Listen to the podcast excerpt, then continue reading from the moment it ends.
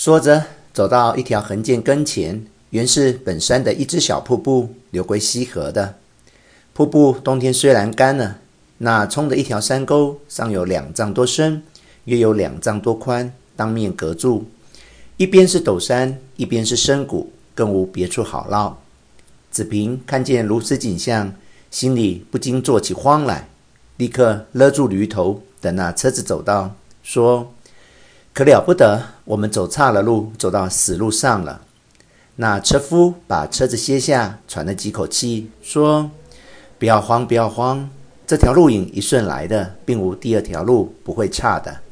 等我前去看看该怎么走。”朝前走了几十步，回来说：“路倒是有，只是不好走。您老下驴吧。”子平下来牵了驴，依着走到前面看时，原来转过大石，靠里有人架了一条石桥。只是此桥仅有两条石柱，每条不过一尺一二寸宽，两柱又不紧相连靠，当中还下着几寸宽一个空档，石上又有一层冰，滑溜滑溜的。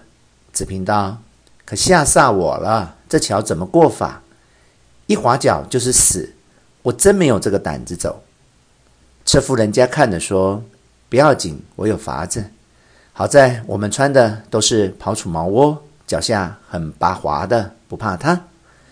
一个人道：“等我先走一趟试试。”所以跳窜跳窜的走过去了，嘴里还喊着：“好走好走。”立刻又走回来说：“车子却没法推，我们四个人抬一辆，坐两趟抬过去吧。”孙子平道：“车子抬得过去，我却走不过去，那驴子又怎样呢？”车夫道：“不怕的。”且等我们先把您老扶过去，别的你就不用管了。子平道：“就是有人扶着，我也是不敢走。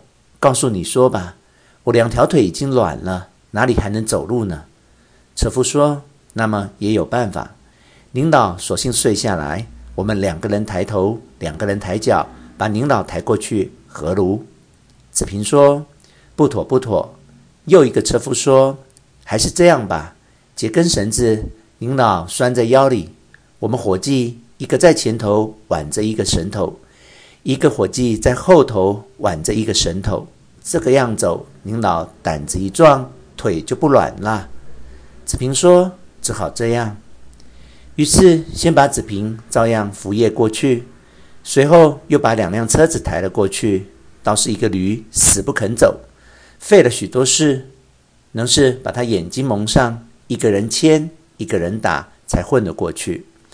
等到忙定妥了，那满地已经都是树影子了，月光已经很亮的了。大家好容易将围桥走过，歇了一歇，吃了袋烟，再往前进。走了不过三四十步，听得远远呜呜的两声，车夫道：“虎叫虎叫！”一头走着，一头留神听着，又走了数十步。车夫将车子歇下，说：“老爷，您别骑驴了，下来吧。听那虎叫从西边来，越叫越近了，恐怕是要到这路上来。我们避一避吧。倘到了跟前，就避不及了。”说着，子平下了驴。车夫说：“咱们舍掉这个驴子，喂它吧。路旁有个小松，他把驴子缰绳拴在小松树上。”车子就放在驴子旁边，人却倒回走了数十步，把纸瓶藏在一处石壁缝里。车夫有躲在大石脚下，再用些雪把身子遮了的。有两个车夫盘在山坡高树枝上的，都把眼睛朝西面看着。